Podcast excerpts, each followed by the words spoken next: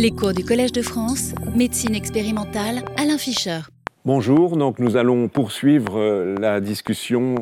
autour de l'immunogénicité des cancers et surtout sur la seconde partie du premier chapitre du cours de cette année sur les facteurs d'évasion et spécifiquement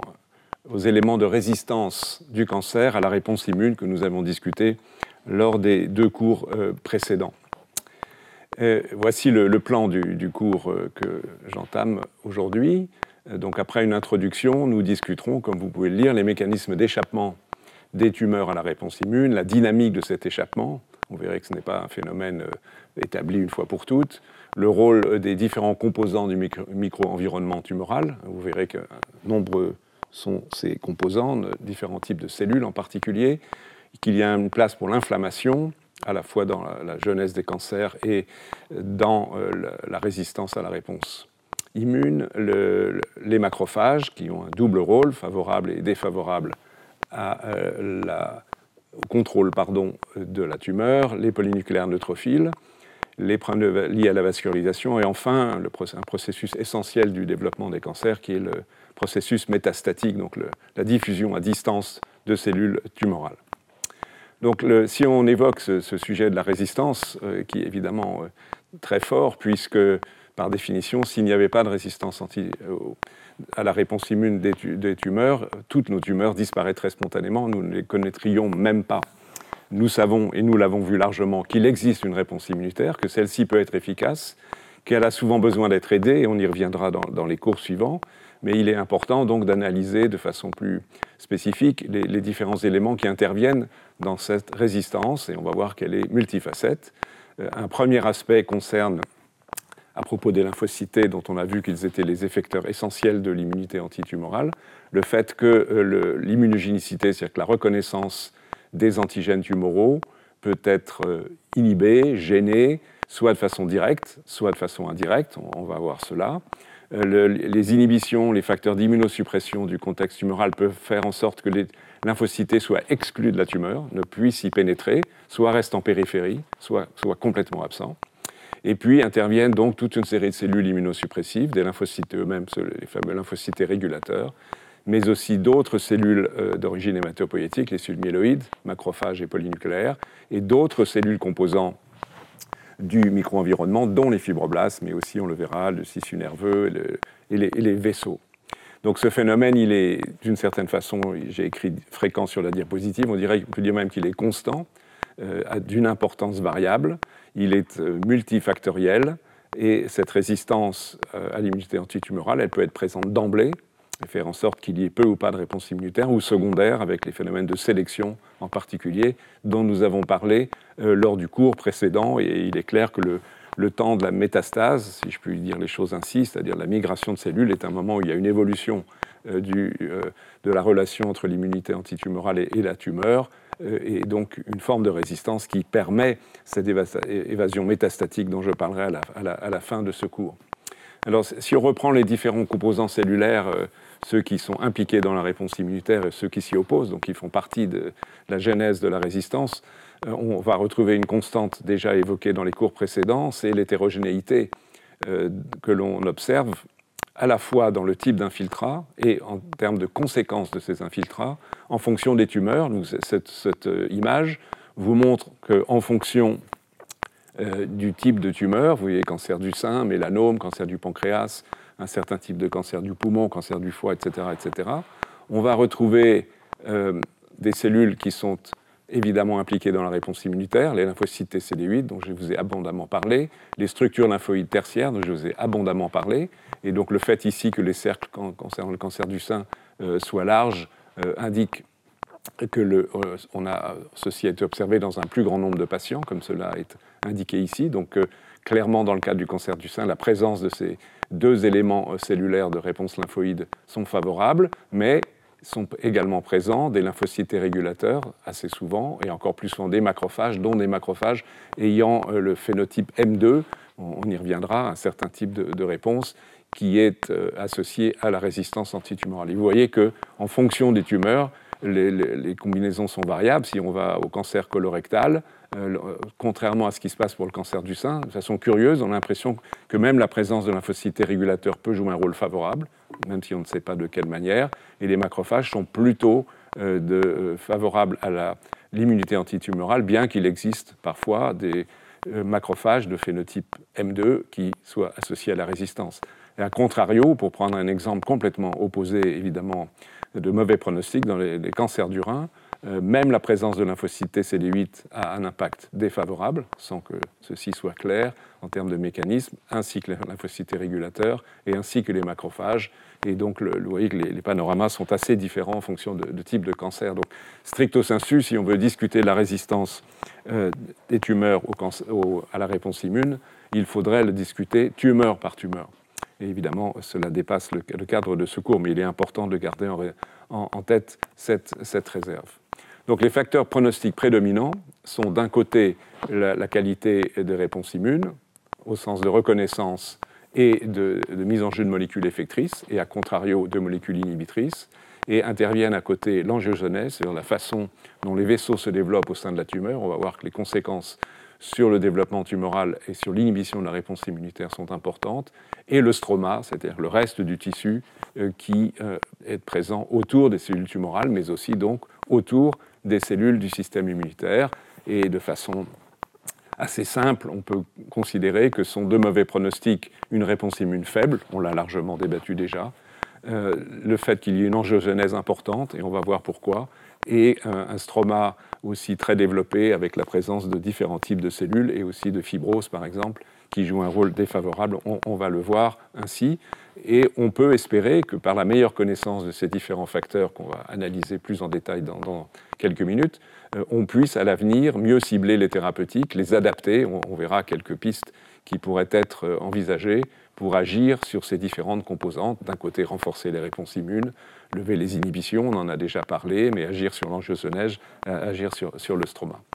Alors cette introduction nous conduit donc à euh, évoquer maintenant de façon plus précise ces, mécanismes d'échappement tumoral, et avec une constante que l'on retrouve déjà évoquée à propos de la réponse immunitaire elle-même lors d'un cours précédent, c'est qu'un élément de complexité supplémentaire, en plus des différences entre types de tumeurs, c'est que même au sein d'une même tumeur, et a fortiori au sein d'une même tumeur d'un même individu, il peut y avoir une hétérogénéité. Ici, vous avez des exemples euh, dans le contexte de cancer du poumon, deux types de, cancer du poumon, euh, adénocarcinome à gauche, euh, les, cancers à cellules squameuses à droite, où chaque colonne représente, comme c'est indiqué ici, une région tumorale, et pour chaque région tumorale donc d'un cancers donnés, ont été étudiés les profils d'expression des ARN messagers, aussi bien des ARN messagers qu'on le retrouve dans des cellules du système immunitaire, comme les lymphocytes TCD4, les lymphocytes B, les lymphocytes CD8, mais aussi d'autres cellules donc, présentes dans la tumeur, comme les macrophages, les polynucléaires, etc. etc. Et vous voyez que euh, très clairement, euh, les zones de gauche ont des images surtout bleues ou violettes, c'est-à-dire qu'elles correspondent à une faible infiltration par des cellules du système immunitaire, alors que les zones de droite, en marron, et c'est vrai pour les deux types de tumeurs, euh, euh, indiquent que ce sont des zones où l'infiltrat humain est beaucoup plus fort. Donc au sein de la même tumeur, vous voyez que cohabitent des zones à fort infiltrat euh, humain et avec beaucoup de variantes, avec des cellules qui sont des effecteurs de, la réponse immune, comme les CD8, celle ici la, cinquième ligne, et des cellules qui sont éventuellement euh, plus liées à la résistance, comme les polynucléaires. Et donc tout ceci cohabite au sein d'une même tumeur d'un même individu, juste pour vous donner un élément de complexité dont il faudrait aussi tenir compte pour évaluer globalement ces, mécanismes d'échappement tumoral. Alors un, premier aspect de l'échappement tumoral, on l'a déjà évoqué euh, précédemment, c'est la, perte de reconnaissance euh, des néo-antigènes, donc qui sont générés, je vous le rappelle, le plus souvent par la, survenue de mutations somatiques qui génèrent des protéines à, séquences un peu différentes et qui peuvent être reconnues par, le système immunitaire. Cette perte de néo-antigènes, elles peuvent être la conséquence d'une délétion de ce gène muté, donc il est perdu par la tumeur et donc par définition le peptide reconnu par les lymphocytes est perdu, ou par des phénomènes de suppression, soit suppression par régulation négative de l'expression du gène, donc un mécanisme épigénétique, ou éventuellement en faisant intervenir d'autres éléments. Euh, et puis, il peut intervenir par le phénomène de la sélection, c'est-à-dire dans une situation hétérogène, comme on vient de le voir. Il y a d'une part des cellules tumorales qui expriment un, néo-antigène donné, d'autres qui ne l'expriment pas. et celles qui expriment le néoantigène sont éliminées par la réponse immune efficace, mais qui ne touchent pas les autres cellules, et ces autres cellules donc sont susceptibles euh, de provoquer le développement de la tumeur et, donc son échappement. Voici un exemple d'un de ces mécanismes ici de, délétion où on peut montrer qu'il y a euh, ce qu'on appelle des, pertes euh, d'allèles. copy number, c'est N en anglais, ça veut dire qu'on compte pour un gène donné si on trouve, comme il se doit, les deux copies, maintenant des deux d'une paire de chromosomes, ou bien si on en perd une, voire même deux. Et vous voyez ici, euh, dans l'évolution d'une tumeur, euh, qu'on a euh, des copies qui peuvent d'ailleurs être parfois en nombre augmenté, ça arrive dans l'autre sens qui est amplification de, gènes, mais donc 2 est, le nombre normal, mais on trouve aussi des situations où il n'y a plus qu'une seule copie, et même avec l'évolution d'une même tumeur, ce sont des, une tumeur évaluée à deux temps différents, la perte complète des deux allèles, eh bien par définition, si ces allèles codaient pour un néoantigène, il n'y a plus aucune chance que la réponse immune puisse euh, s'exercer. Et en fonction du nombre de patients, on peut s'apercevoir qu'il y a parfois un très grand nombre de régions avec des pertes euh, d'allèles. Vous avez ici une distribution euh, nombre de patients. Il y a certaines situations où on peut avoir jusqu'à plus de 30 pertes d'allèles correspondant la plupart du temps à, donc à la perte d'expression de, de néoantigènes impliqués dans la réponse immunitaire. Donc ceci se combine, si on, réfléchit encore sur la notion de défaut de réponse immunitaire, avec euh, la, perte, euh, cette fois-ci, non pas du gène qui code pour le néoantigène, mais la perte des gènes qui codent pour les molécules d'histocompatibilité. Il va de soi que si une telle molécule est perdue, eh bien le, le néoantigène, le peptide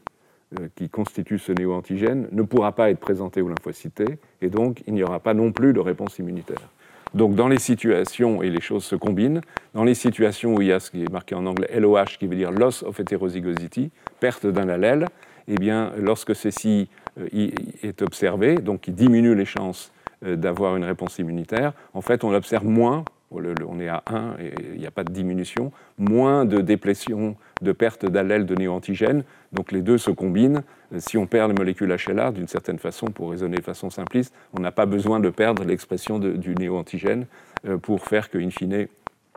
eh bien, euh, la réponse immunitaire puisse être euh, lésée. Et ici, ce sont des exemples dans le cadre de cancers à nouveau du poumon, soit adénocarcinome, soit les, cancers à cellules squameuses. Et qui montrent que ces deux effets se combinent, soit la perte d'allèle HLA, soit la perte d'allèle qui code pour des néo-antigènes. Et donc, globalement, euh, donc, si on, fait le sommaire, euh, la, synthèse de ces données, on a perte d'allèle codant pour des néo-antigènes, perte éventuellement d'expression des molécules HLA, soit ou bien ce n'est pas indiqué sur cette diapositive, suppression de l'expression, blocage de, l'expression, qui peut être par exemple, y a des phénomènes de méthylation des gènes qui font qu'ils ne puissent pas être exprimés, mais évidemment la résultante est la même, que le gène soit perdu ou que l'expression du gène soit perdue. Dans les deux cas, le néoantigène ne sera pas exprimé. Donc en, termes de mécanisme d'échappement tumoral, euh, on a une situation où euh, soit la perte de néoantigène, je répète ce que je disais, soit la perte d'allèle HLA peut entraîner l'échappement, mais de plus, d'autres euh, événements peuvent se combiner hein, pour provoquer l'échappement par perte de la réponse immunitaire, qui est le, défaut de, de, protéines également exprimées, également nécessaires, excusez-moi, à la présentation d'antigènes, même si les molécules HLA sont là. Et puis à cela se surajoute le rôle de, molécules inhibitrices. Et à partir de toutes ces notions, sans entrer dans, trop d'éléments de, détail, on peut calculer par exemple des scores euh, d'évasion immunitaire. Donc évidemment, si on perd beaucoup de néoantigènes, s'il y a une perte d'allèle HLA, s'il y a une perte d'autres molécules impliquées dans la réponse immune, et si au contraire s'expriment des molécules inhibitrices, on peut sommer euh, ces données et voir dans quelle mesure elles impactent le pronostic. Et c'est ce qui est montré ici euh, dans cet exemple, où c'est la survie sans maladie, sans cancer de patients, où sont poulés euh, un grand nombre de tumeurs, de différents types dans ce cas-là. Évidemment, il faut aussi mener ce type d'analyse tumeur par tumeur, on a vu les hétérogénéités. Mais vous voyez que pour les patients pour lesquels le score d'immunoévasion, entre guillemets, est faible, donc ces éléments interviennent moins, la chance de survie avec euh, un contrôle de la tumeur est bien supérieure à celle des patients courbe rouge, où par contre, il y a beaucoup d'éléments qui constituent des facteurs d'évasion, dans ceux qui sont indiqués plus haut ici, et qui ont pour conséquence, et de façon extrêmement significative, un pronostic très défavorable. Donc c'est une façon de montrer par cette très forte corrélation que effectivement la perte de reconnaissance ou euh, de reconnaissance de, de néoantigènes par les lymphocytes au sein d'une tumeur, ou l'inhibition de cette fonction par des molécules inhibitrices, ou plus exactement encore la conjonction des deux, est de pronostic défavorable. Et donc évidemment, c'est encore une autre façon de dire que la réponse immune est importante et que ceci ouvre des pistes, dont on discutera plus tard, euh, d'actions possibles euh, pour régénérer, entre guillemets, au moins dans une certaine mesure, lorsque cela est possible, une réponse immunitaire contre la tumeur. Donc on peut illustrer ce que je viens de vous dire avec euh, ce petit schéma où, vous avez en haut une situation où à la surface de la cellule tumorale, il y a une diminution du nombre de molécules HLA. Donc diminution du molécule HLA a pour conséquence euh, le fait qu'un lymphocyte T donné reconnaissant un peptide donné présenté par une molécule HLA donnée, ici de classe 1, ne trouvera pas sa cible et donc la tumeur euh, ne pourra pas être reconnue et pourra proliférer. Donc ceci s'observe encore une fois, en particulier par des pertes d'allèles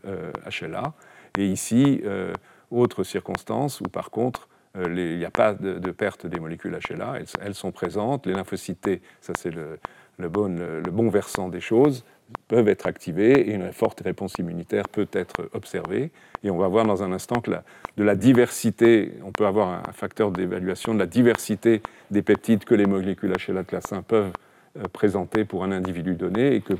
meilleure est cette diversité, meilleure est la chance d'une forte réponse et donc meilleur est le pronostic de la réponse immunitaire. Donc euh, une composante non négligeable de l'échappement tumoral en termes de défaut de réponse immunitaire se joue autour euh, de l'expression des molécules HLA et de leur capacité d'association à un plus grand nombre de peptides. On, reviendra sur ce point. Alors, cette notion d'échappement euh, n'est pas, je l'ai déjà dit, statique, elle est tout à fait dynamique euh, au cours du temps d'évolution d'un processus tumoral. Et pour cela, je vais, vous montrer ce qu'il en est, à nouveau en prenant comme modèle le cancer du poumon à travers une très belle étude euh, qui a étudié de façon sérielle l'évolution de, vers un cancer du poumon à, partir de cellules normales. Les, les, auteurs de ce travail ont défini huit stades histologiques. Je ne vais pas entrer dans, toute la description histologique euh, des tumeurs, mais qui vont procéder de ce qui est en haut un tissu bronchial normal, donc euh, stade dit 0, jusque euh, à l'extrémité, le, stade numéro 8, qui est, un, comme vous pouvez le lire, un carcinome invasif où la structure anatomique est complètement détruite et où les cellules tumorales d'origine épithéliale prolifèrent. Et puis, il y a des stades intermédiaires ou d'hyperplasie des cellules épithéliales, de métaplasie, c'est-à-dire de modification de euh, leur état, euh, de mal dysplasia, c'est-à-dire qu'elle commence à, prendre euh, une plus grande ampleur. Vous voyez, il y a un épaississement de, l'épithélium ici, là c'est un peu plus sévère, encore plus sévère. Et là, on arrive au stade de cancer in situ, c'est-à-dire qu'il y, a une tumeur, mais elle n'est pas encore invasive, elle ne dépasse pas son cadre anatomique, et c'est ce qui finit par arriver à ce stade numéro 8. Donc ce que les auteurs ont fait ici, c'est à partir de prélèvements à ces différents stades obtenus de patients, euh, ils ont étudié l'analyse d'expression de gènes euh, par euh, les, cellules présentes et montré que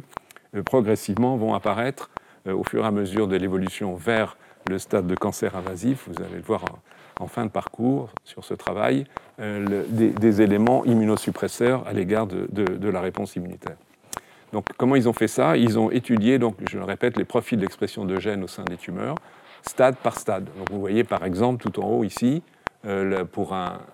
groupe donné de gènes qui sont impliqués dans la prolifération cellulaire. Donc ici, c'est stade 1, 2, 3, 4, 5, 6, 7, 8. Vous voyez que plus on avance dans le processus tumoral, plus il y a expression de gènes associés à la prolifération cellulaire, ce qui n'est pas vraiment une surprise. A contrario, il y a des groupes de gènes comme celui-ci qui sont liés à la réparation de l'ADN, dont l'expression décroît. Et puis pour d'autres groupes de gènes, je ne vais pas entrer dans, dans, tous ces détails ici, il y a d'abord par exemple une croissance, comme c'est le cas ici, même si c'est un groupe de, gènes un peu hétérogène, puis une décroissance. Bref, il y a différents profils, mais pour le, propos qui est le mien ici, il faut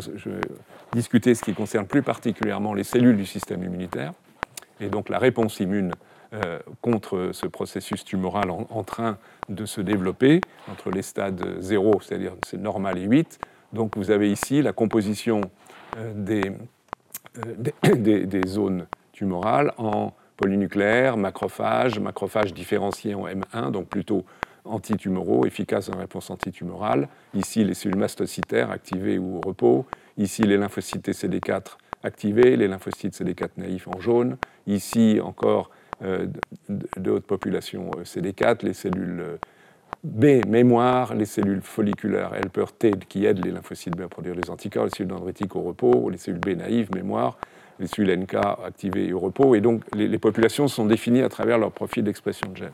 vous voyez qu'il y a beaucoup de variations qu'en fonction du type euh, de développement tumoral, la composition en cellules immunes et, leur état d'activation varient beaucoup. Euh, par exemple, on voit que pour le, nombre de composition polynucléaire a tendance à augmenter. Euh, pour ces macrophages également, il y a une perte, disparition progressive de mastocytes au repos, dont je ne connais pas la signification, l'augmentation de mastocytes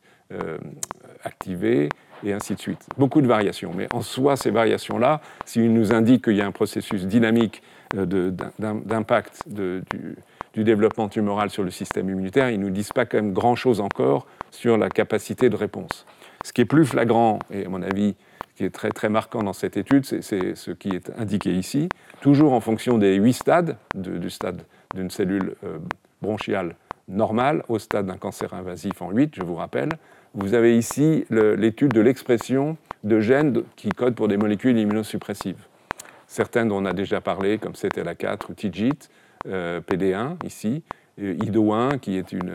enzyme qui transforme le, tryptophane en kynurénine et en molécule immunosuppressive, CD274 qui est également immunosuppressive. Et vous voyez que dans les stades 7 euh, et 8, cancer in situ, je vous rappelle en 7, cancer invasif en 8, clairement, il y a une augmentation nette d'expression euh, des, gènes, donc des, transcrits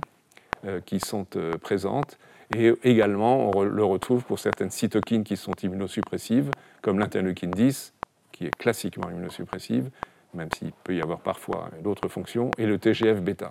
Donc plus le cancer avance dans son processus de malignité, plus il s'accompagne d'une augmentation de molécules immunosuppressives, et, et donc qui montre que euh, il y a une interaction dans un sens euh, qui s'oppose plutôt à la réponse immune euh, à partir du développement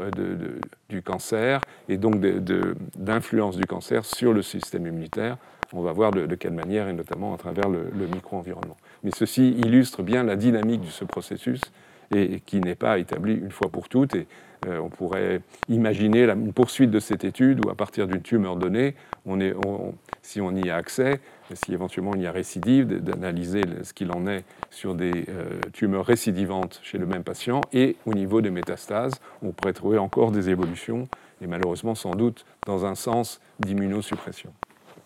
Donc on peut essayer de concevoir une espèce de modèle d'échappement tumoral à la réponse immune, pour l'instant strictement en discutant la réponse immunitaire. Donc dans des étapes précoces de l'oncogenèse, il y a un événement favorable à euh, la réponse immune qui est, je le répète, on en a déjà beaucoup parlé, le fait que des mutations génèrent de néo-antigènes susceptibles d'être reconnus par les lymphocytes CD8 et CD4 dans une certaine mesure, que donc cela va engendrer une réponse immune plus ou moins efficace, mais qui peut avoir comme conséquence euh, de sélectionner des cellules résistantes parce qu'elles n'expriment pas, par exemple, tel ou tel néo-antigène, et donc favoriser la prolifération des lésions précancéreuses ou cancéreuses plus agressives et qui n'expriment pas des néo-antigènes reconnus par des lymphocytes T. Et de plus, ces, euh, ces cellules sont capables d'exercer des fonctions immunosuppressives, soit directement, soit indirectement. Donc directement, par exemple, en exprimant euh, un ligand de molécules euh, qui inhibe la réponse T, comme PDL1 par exemple, on y reviendra, euh, soit indirectement par, à travers les cellules du micro-environnement euh, tumoral. Et une des façons qu'a le cancer d'évoluer vers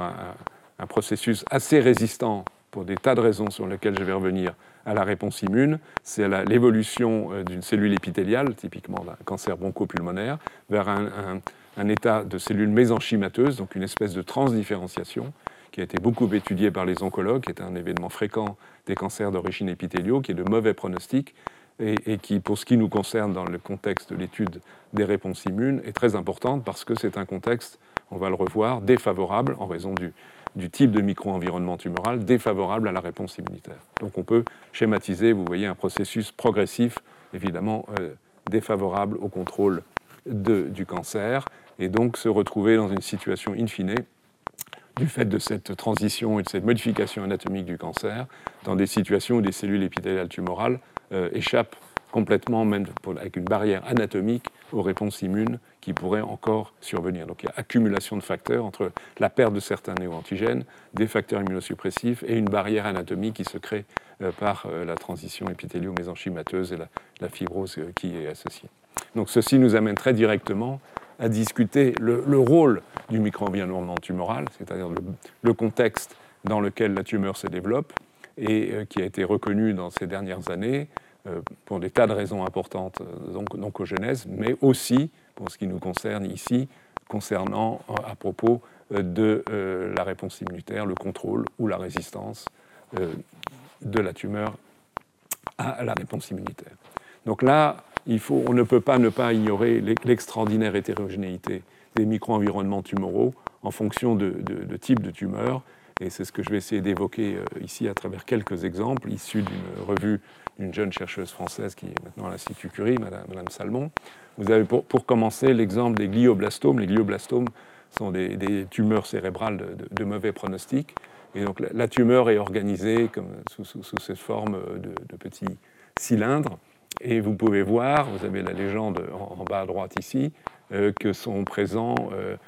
évidemment quelques cellules du système nerveux, sont présents en petite quantité des macrophages, en, rose ici, euh, et présents en petite quantité, très petite quantité des lymphocytes, donc les cellules susceptibles d'être impliquées dans une réponse immune. Donc l'espèce de carte d'identité de présence de cellules du système immunitaire dans cette tumeur, c'est qu'en rouge, quand c'est rouge, c'est qu'il y a beaucoup de cellules. Il y a relativement beaucoup de macrophages, qui peuvent avoir un rôle favorable ou défavorable, on va le revoir, à la réponse immune antitumorale. Il y a très peu de lymphocytes. Euh, il n'y a pas, vous voyez ici, de ces structures lymphoïdes tertiaires dont je vous ai déjà parlé et dont on sait qu'elles sont un élément de, bon pronostic. Euh, il n'y a pas un grand développement de la matrice extracellulaire, c'est-à-dire de la façon dont euh, les, fibres de collagène et d'autres tissus s'organisent autour de la tumeur. Et il y a peu aussi d'éléments de production d'anticorps, de lymphocyte B produisant des anticorps. Donc voilà, à peu près un profil schématique de, glioblastome, en sachant en plus qu'il y a évidemment des variations individuelles. Si on regarde maintenant ce qu'il en est euh, pour les mélanomes, vous voyez que l'image est complètement différente. Vous avez ici des, nodules tumoraux qui sont, représentés, avec la présence d'un grand nombre de lymphocytes euh, et une vascularisation, je n'ai pas dit un mot ici, qui est, présente aussi, quelques éléments vasculaires, euh, quelques fibroblastes, comme, ici en vert, mais vous voyez que globalement, en termes de réponse immune, la situation est a priori plus favorable. Il y a des macrophages, beaucoup de lymphocytes T, donc ça on sait que c'est favorable. Il peut y avoir des structures lymphoïdes tertiaires.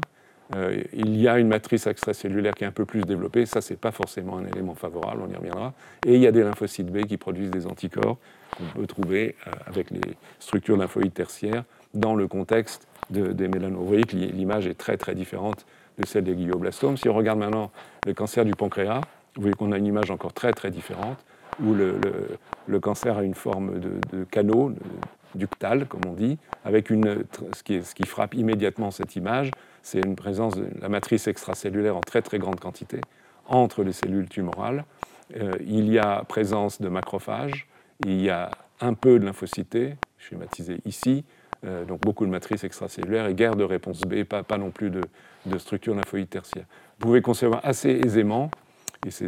que dans un tel contexte, avec euh, une fibrose euh, qui caractérise cette matrice extracellulaire, c'est que l'accessibilité des cellules tumorales aux lymphocytes est réduite. Et donc évidemment, ceci est un facteur euh, d'échappement tumoral très important lié au micro-environnement, en sachant que cette matrice extracellulaire, elle est produite par les fibroblastes, donc les cellules qui sont ici imagées en, petite, euh, presque ellipse, pas tout à fait ellipse verte. Autre exemple, ici, les cancers du poumon dont j'ai parlé à l'instant. À nouveau, le cancer apparaît sous forme de, canaux de, cellules bronchiques. Il y a un certain degré de, matrice extracellulaire, plus souvent euh, que euh, dans d'autres formes de tumeurs, on, on trouvera des macrophages, des lymphocytes, des structures lymphoïdes tertiaires qui peuvent être plutôt de bon pronostic, et même des lymphocytes B, mais un certain degré quand même donc de, matrice extracellulaire qui sépare potentiellement les cellules du système immunitaire de, des, des, cellules cancéreuses. Et enfin, pour terminer, à titre d'exemple, évidemment, il pourrait y en avoir beaucoup d'autres à discuter. Cancer du rein, on a une situation qui est complexe avec l'empilement des, cellules tumorales, la présence vasculaire relativement importante, des fibroblastes, quelques lymphocytes potentiellement, quelques lymphocytes B, mais encore une fois, une structure qui n'est pas extrêmement favorable au, développement in situ d'une réponse immunitaire. Euh, il n'y a pas euh, de structure lymphoïde tertiaire, par exemple. Et, donc, on sait que c'est une, forme de cancer, a priori, de relativement peu, de pas très bon pronostic, même si l'immunothérapie peut avoir ici un bénéfice. Donc, si on reprend les, éléments que j'ai évoqués à travers ces exemples de tumeurs, donc l'hétérogénéité, elle est fondée sur l'organisation de la tumeur, qui peuvent être en paquets cellulaires ou en tubes, en canaux, on l'a vu, évidemment, qui favorisent ou non leur accessibilité aux cellules du système immunitaire. Donc la relation entre tumeurs, à travers ces mutations, ces néo-antigènes et sa capacité de présenter des antigènes aux lymphocytes. L'importance de la fibrose de la matrice extracellulaire, j'en ai dit un mot euh, en, signalant par exemple que c'était très marqué euh, dans le cadre euh, du euh, cancer du pancréas, ici, à titre d'exemple. la composition donc des cellules de cet micro-environnement, les fibroblastes, très importants puisque ce sont ces cellules qui produisent la matrice extracellulaire, mais aussi les péricytes ou sur les vaisseaux, les, cellules endothéliales des vaisseaux, dont on va voir qu'elles ont des capacités d'induire des phénomènes d'immunosuppression très très forts. Et puis bien sûr la composition en cellules immunes, immunes celles qui sont euh, favorables à la réponse immune anti-cancer, lymphocytes CD8 en particulier, mais d'autres moins favorables, lymphocytes régulateurs et les macrophages, euh, qui sont capables d'agir dans les deux sens en fonction de, leur programme. Donc si on reprend l'action de ces différents types de cellules, euh, au sein et de quelle façon ces cellules peuvent moduler la réponse immunitaire au sein du tissu tumoral, les fibroblastes en premier, euh, qu'est-ce qu'ils sont capables de faire? Ben, Comme vous pouvez le lire, ils, constituent, à travers la production de la matrice extracellulaire, ils constituent, et c'est un élément essentiel, une barrière physique que ne peuvent pas franchir ou très difficilement franchir les lymphocytes et, donc qui est un élément majeur de, cette euh, réponse immune, ou de, cette euh, difficile, réponse immune. Pardon. il module aussi la perméabilité vasculaire, parce que là aussi, le dépôt de la matrice extracellulaire module considérablement la vascularisation, la contraint et fait en sorte que, euh, par exemple, l'afflux de cellules du système immunitaire peut être réduit. Ces cellules sont par ailleurs capables de produire directement des éléments immunosuppresseurs, comme les prostaglandines, PGE2, comme l'oxyde nitrique, NO, ou comme la cytokine IL6, qui a un effet pro-inflammatoire mais immunosuppresseur, qu'on a déjà vu par exemple, être présente en grande quantité dans, les cancers du poumon au stade de cancer invasif. A contrario, montrer que les choses ne sont pas univoques, les fibroblastes peuvent produire des chemokines comme CCL2 qui attirent des cellules du système immunitaire, encore que CCL2 joue un rôle favorisant l'afflux de, de, monocytes, dont le rôle peut être soit protumoral, soit antitumoral. Donc les choses ne sont pas à nouveau univoques. Si on commence à s'intéresser aux vaisseaux, on n'est pas parlé jusque-là, je vais y revenir dans un peu plus de détails dans, un instant. Ces vaisseaux jouent un rôle extrêmement important. D'une part, par définition, ils sont les éléments de nutrition de la tumeur, donc indépendamment de la réponse immunitaire. Ils sont les éléments qui permettent une, une migration de cellules immunes vers la tumeur, donc qui sont favorables à une réponse immunitaire.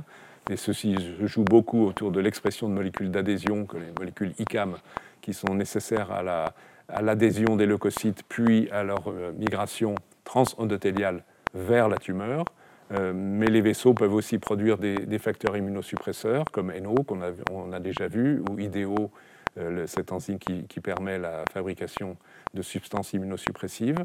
Et euh, l'interaction entre les cellules endothéliales et autour d'elles les péricytes aussi joue un rôle dans la modification de la perméabilité vasculaire, la capacité de cellules immunes de franchir cette barrière pour atteindre la tumeur. Des multiples composantes vasculaires. Alors ensuite, il faut euh, aussi tenir compte de cellules dont on a dit un mot dans le premier cours, euh, qui sont les cellules immunes qui sont présentes dans le tissu où se développe le cancer et qui sont des cellules très très importantes et qui potentiellement jouent un rôle majeur dans l'efficacité de la réponse immunitaire à travers les cellules dendritiques présentes, donc qui vont être capables, euh, bien sûr, d'apporter par migration des antigènes, de néo-antigènes, euh, vers les ganglions où seront activés des lymphocytes T, et où les cellules résidentes mémoire, on en a parlé, souvenez-vous, dans un cours précédent, peuvent être mises en jeu rapidement et de façon efficace à travers la production de cytokines et exercer une fonction cytotoxique. Il semble que ces cellules T mémoire résidentes, même s'il est moins simple de comprendre quels quels antigènes elles reconnaissent, jouent un rôle essentiel dans euh, l'efficacité d'une réponse immune. Je vous l'ai montré au moins dans, un modèle expérimental. A contrario, les macrophages qui sont présents dans les tissus, qui sont assez peu euh, à l'état basal pro-inflammatoire, peuvent exercer un effet négatif en modulant l'expression de la matrice extracellulaire et aussi euh, en modulant par des molécules immunosuppressives la, réponse immune. Alors, il faut aussi tenir compte, ceci peut vous surprendre un peu plus, le fait que pour certains types de tumeurs, celles qui sont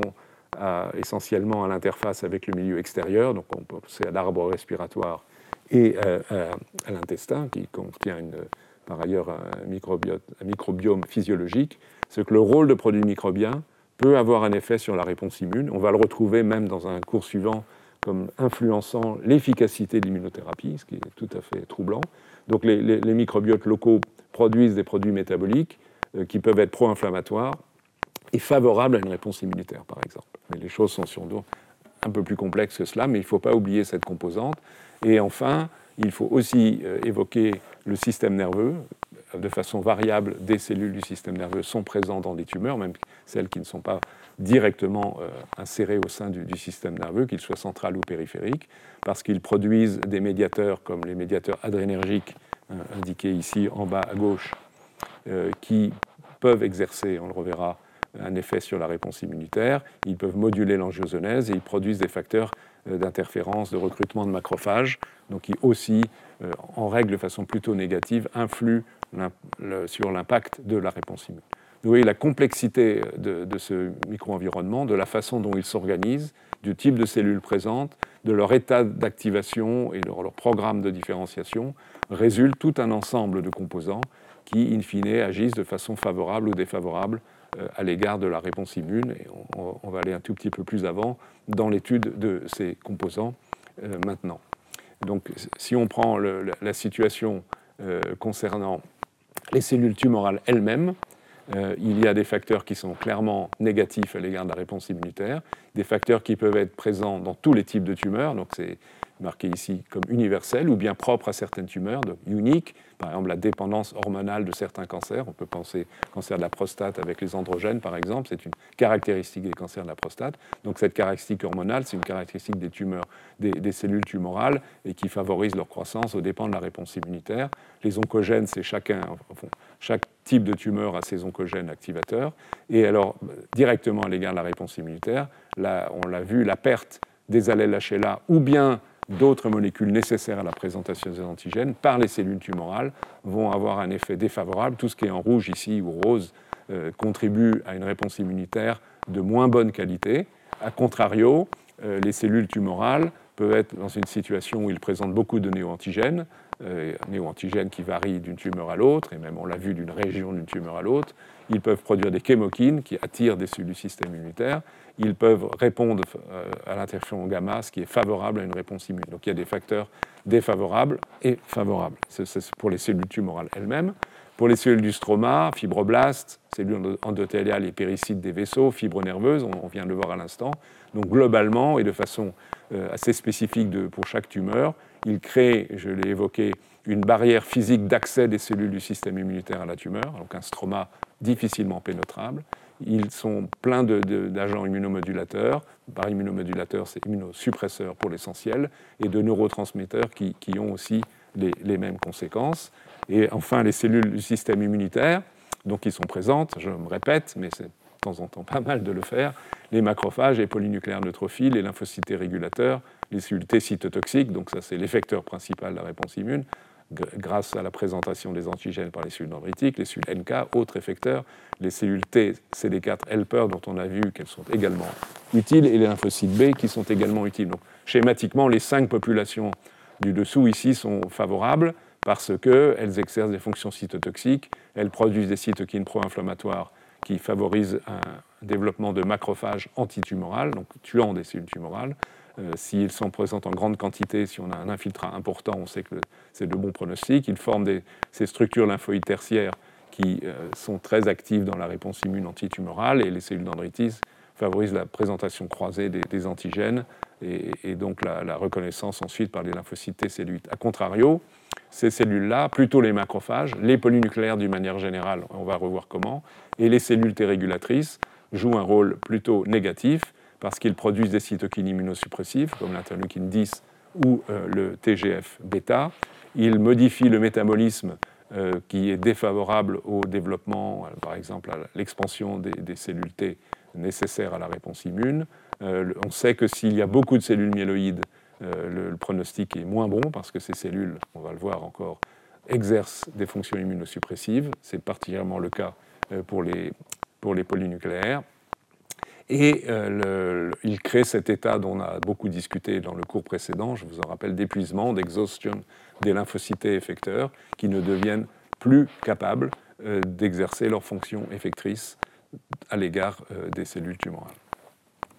Voilà. Donc, si on reprend les choses de façon directe en ce qui concerne euh, les tumeurs, la perte d'expression des néoantigènes, soit par délétion, soit par suppression, donc un facteur épigénétique, évidemment un élément qui bloque une réponse immune, la perte d'expression des molécules HLA ou de molécules impliquées dans la présentation d'antigènes. Je vous renvoie au premier cours, euh, tout premier cours de, cette année qui vous rappelait le, schéma par lesquels les antigènes étaient présentés par les cellules dendritiques ou lymphocytes que ce soit CD4 ou CD8. Euh, donc si cette machinerie est perturbée, évidemment, il y aura moins de peptides présentés par les molécules HLA. Euh, il peut y avoir un effet d'inhibition directe de l'attraction des cellules dendritiques, donc il en résultera une moindre présentation d'antigènes. Il peut y avoir un effet des molécules immunorégulatrices, on les a vues comme PDL1, PDL2 et d'autres, qui inhibent l'activation des fonctions effectrices des lymphocytes et des lymphocytes NK. Et puis encore, c'est un cas particulier pour les cancers de l'ovaire, qui produisent à leur surface des grandes quantités de mucine, qui à nouveau constituent une barrière anatomique qui empêche l'interaction avec les cellules du système immunitaire. Donc voilà au moins cinq types de mécanismes partagés de façon variable par différents types de tumeurs qui exercent un effet immunosuppresseur direct euh, dans, le contexte du développement euh, de la tumeur. De façon indirecte, donc, est créé un environnement immunosuppresseur par les fibroblastes, par exemple, qui produisent, parce qu'ils produisent ce stroma, cette barrière extracellulaire une, qui, limite excusez-moi, la pénétration des cellules du système immunitaire, des effets immunosuppresseurs directs des macrophages et des polynucléaires, des cellules nerveuses, des cellules régulatrices, on en a parlé, et des cellules endothéliales, on va y revenir. Vous allez voir l'ensemble des fonctions que peuvent exercer ces cellules qui euh, exercent un effet négatif d'immunosuppression. Vous voyez que le nombre de paramètres qui interviennent directement liés à la tumeur ou liés à son environnement est absolument considérable et finissent par déterminer euh, la capacité ou l'incapacité ou le degré de capacité, on pourrait dire les choses plus correctement, de développement d'une réponse immune in situ au sein de, la, tumeur. Donc, euh, une des conséquences possibles, c'est que du, fait donc, de la mise en jeu de, euh, tous ces paramètres, c'est que les, cellules euh, lymphoïdes effectrices, les CTL, les lymphocytes cytotoxiques CD8 ici, en fait, et les cellules dendritiques, se retrouvent en périphérie de la tumeur. Et que, in situ, euh, on, va trouver plutôt des macrophages, les TAM, tumeurs associées de macrophages, donc les macrophages associés à la tumeur, qui sont plutôt immunosuppresseurs. Et les cellules qui devraient être actives elles sont en périphérie, donc avec une action limitée. Euh, donc évidemment, ce n'est pas une situation favorable. Une situation favorable, c'est plutôt celle-là où, je l'ai dit dès, le, dès le, premier cours de cette année, il y a une corrélation entre bon pronostic d'une tumeur et le fait qu'on retrouve au sein de la tumeur, comme c'est imagé ici, un grand nombre de lymphocytes effecteurs, comme des lymphocytes CD8, qui produisent des, effecteurs interféron gamma, le,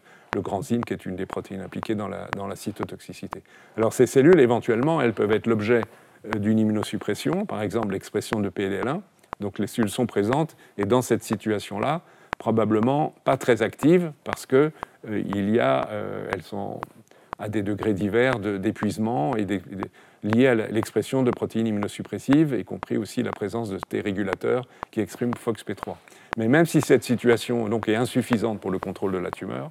elle est intéressante à différencier de celle-là parce que on sait que c'est, on y reviendra, que c'est dans ce contexte-là que les interventions d'immunothérapie visant à bloquer l'immunosuppression, par exemple liée à PDL1, je vous détaillerai cela dans, dans un prochain cours, euh, va agir et va permettre de, entre guillemets, réveiller les lymphocytes intratumoraux et leur permettre d'exercer de, leur fonction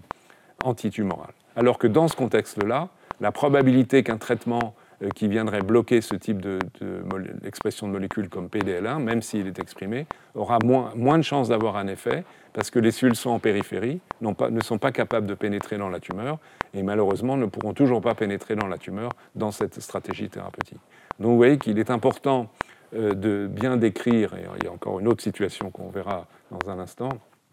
de bien décrire l'état euh, donné d'une réponse immune d'une tumeur parce qu'il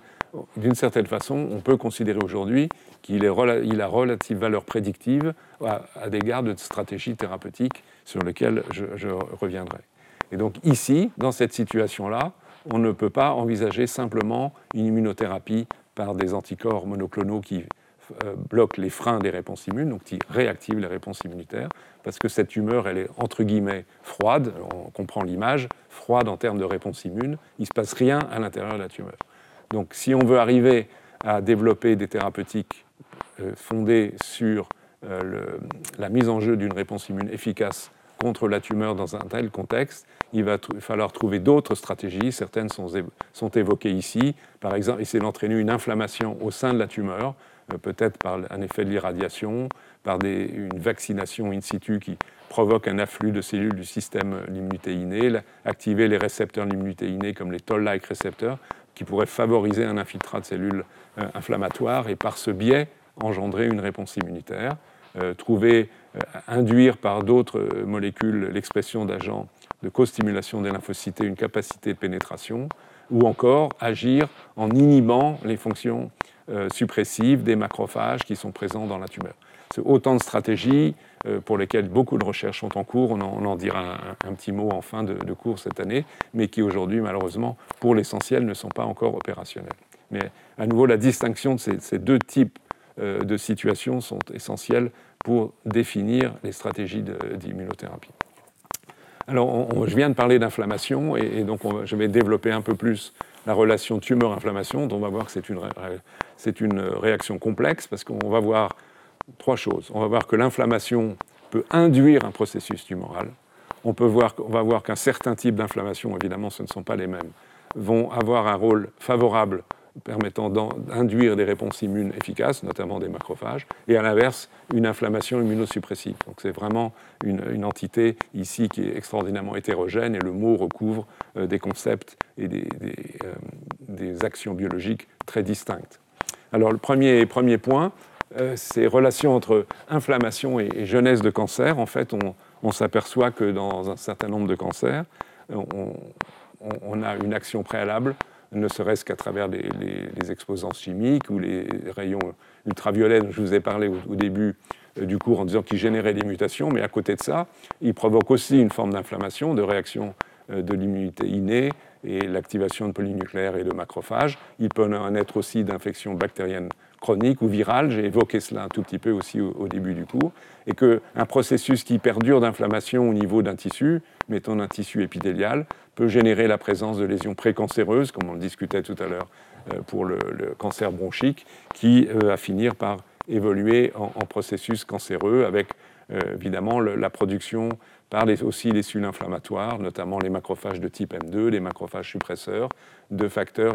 qui vont favoriser le développement cancéreux, TGF-bêta, interleukine 10, des facteurs angiogéniques comme le, VEGF par exemple, et qui font que cette tumeur se développe, même si éventuellement une réponse immune contre cette tumeur est possible. Mais donc ces rôles de l'inflammation, comme on peut l'observer dans la maladie de Crohn, une maladie inflammatoire chronique de l'intestin, dans un certain nombre de cas, la maladie évolue vers un cancer du côlon, euh, des, des, pancréatites, donc une inflammation chronique du pancréas, qui peuvent évoluer vers un cancer du pancréas, des inflammations chroniques osseuses, ou le, les inflammations euh, même non alcooliques,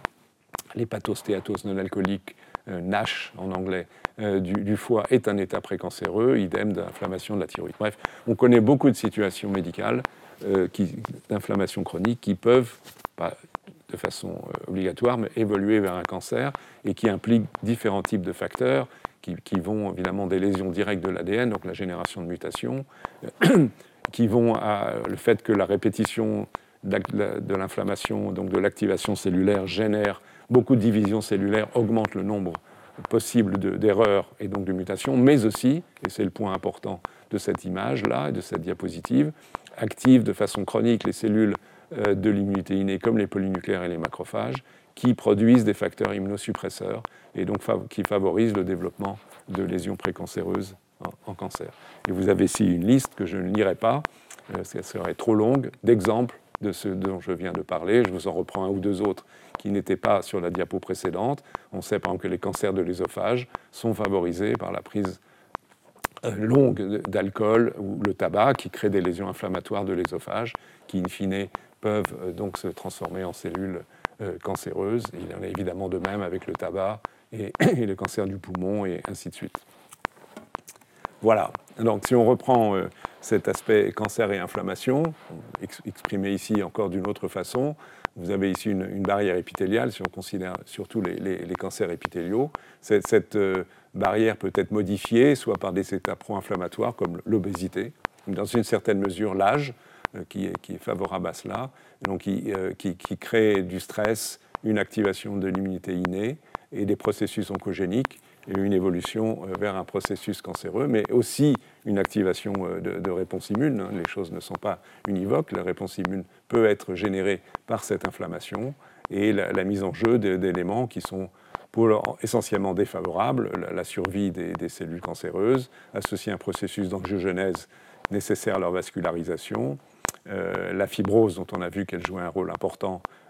pour bloquer, freiner la, réponse immune de ces lymphocytes, et puis l'évolution euh, en épithélio-mésenchymateuse qui, elle aussi, euh, est défavorable à, la réponse immunitaire. Euh, néanmoins, l'inflammation peut, dans certains cas, permettre l'activation, l'infiltration et les fonctions effectrices des cellules T, NK, B et la présence des cellules dendritiques, une réponse immune efficace, mais à contrario, avoir un environnement, au contraire, immuno-inflammatoire suppresseur, avec la présence d'autres cellules, comme les cellules dérégulatrices, certaines autres fonctions T sur lesquelles je reviendrai, et la, production d'agents immunosuppresseurs comme le TGF-bêta.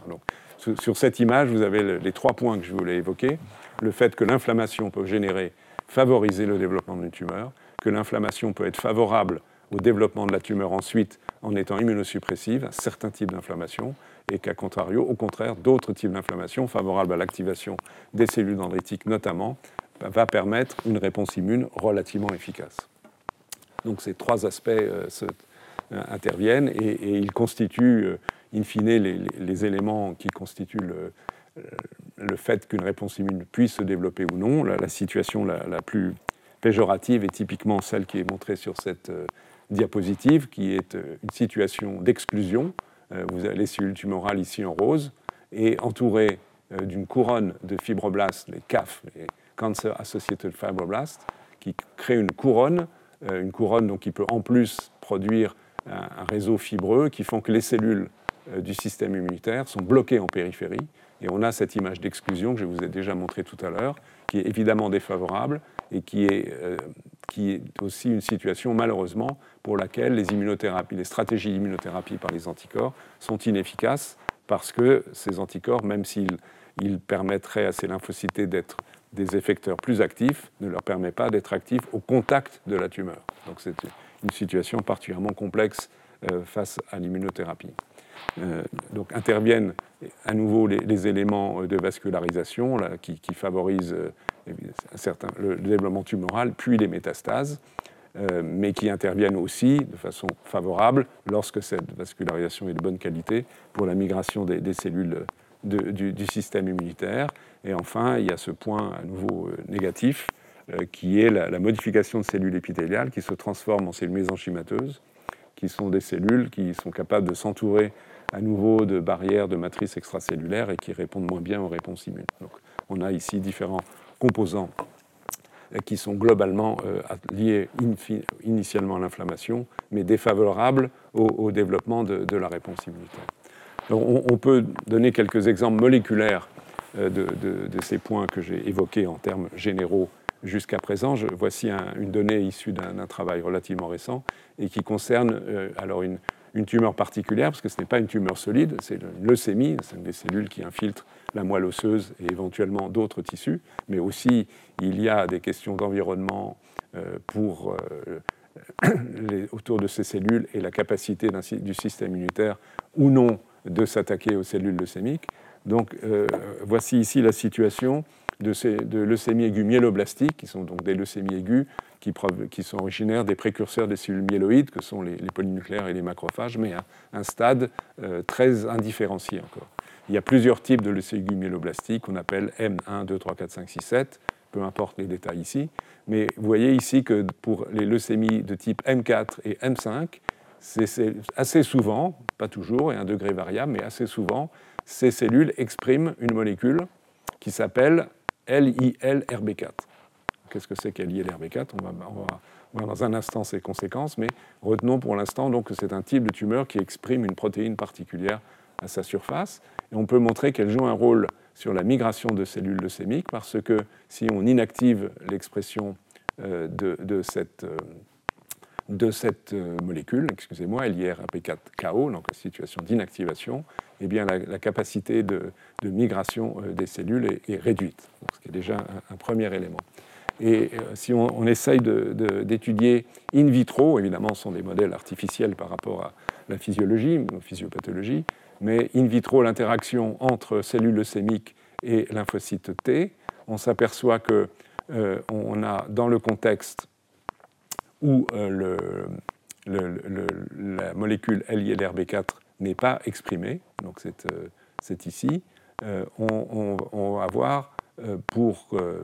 conséquence le fait, pardon, c'est ici qu'elle n'est pas exprimée, excusez-moi, la capacité des lymphocytes T en rouge,